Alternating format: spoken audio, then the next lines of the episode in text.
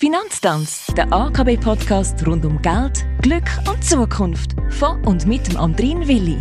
Schön, dass ihr da sind. Schön, dass du da bist, Urs Schmid, Sektorleiter Corporate Finance und Unternehmensnachfolge bei der AKB. Wir haben letzte Woche angefangen, über die Erfolgsmerkmale zu reden, wo ein Startup im besten Fall sollte haben. Es ist vor allen Dingen um Kenntnis und um die Leidensbereitschaft vom Gründerteam, also um den Faktor Mensch gegangen. Jetzt, im zweiten Teil, kommen aber noch andere Faktoren dazu. Was sind das für andere Komponenten, die für den Erfolg dann zusammen damit es passt? Wenn man sich auf die grundlegendsten konzentrieren dann vielleicht die zwei Fragen. Erstens, habe ich ein verbreitetes Problem identifiziert und habe dazu eine gute Lösung gefunden. Oder auf Englisch, habe ich ein Problem-Solution Fit geschaffen. Und zweitens, kann ich aus dieser Lösung in einer effizienten Art und Weise ein Produkt herstellen? Und gibt es einen passenden Markt? Also schaffe ich, dass Käuferinnen und Käufer genug für das Produkt zahlen wollen. Oder auch hier in Englisch habe ich einen Product Market Fit geschaffen.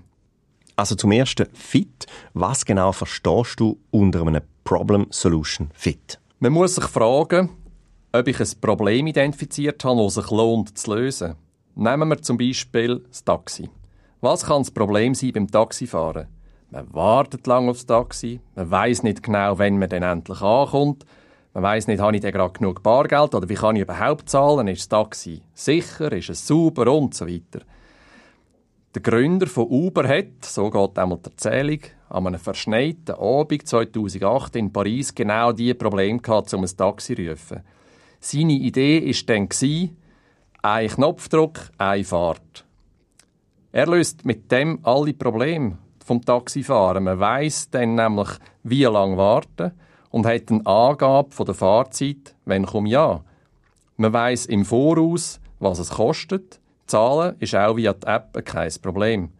Und die Qualität und die Sauberkeit vom Taxi ist sichergestellt. Tönt einleuchtend. Was macht denn der Product Market Fit so schwierig? Es gibt ja sehr viele Erfindungen und Patente und nur wenige davon werden am Schluss auch ein geschäftlicher Erfolg. Wenn ich also ein Problem identifiziert und eine Lösung im Labor oder im Prototyp gefunden habe, muss ich immer noch in der Lage sein, das Produkt zu verkaufen. Das heißt, es muss besser sein als die nächstbeste Lösung vom Problem. Zudem muss der Preis alle Kosten von der Herstellung, vom Vermarkten, Versenden usw. So auch decken.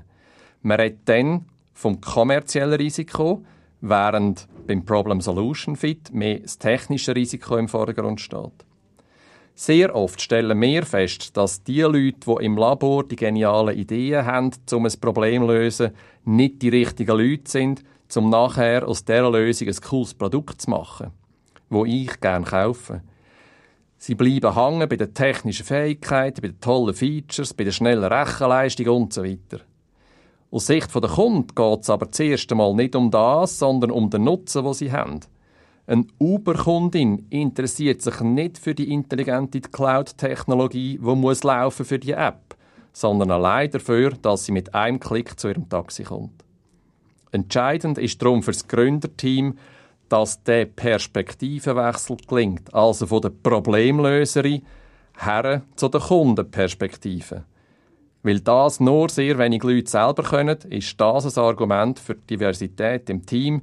Für den Erfolg braucht es die verschiedenen Profile. Fit also in Zukunft. Danke Urs Schmid. Du organisierst ja bei und mit der AKB immer auch Anlässe, bei denen man sich als junge Unternehmerin oder als jungen Unternehmer austauschen kann, wo man voneinander lernt und im besten Fall eben auch gemeinsam weiterkommt. Auch über solche Dates findet man Infos und weiterführende Links auf www.akb.ch. Danke fürs Zuhören und bis bald.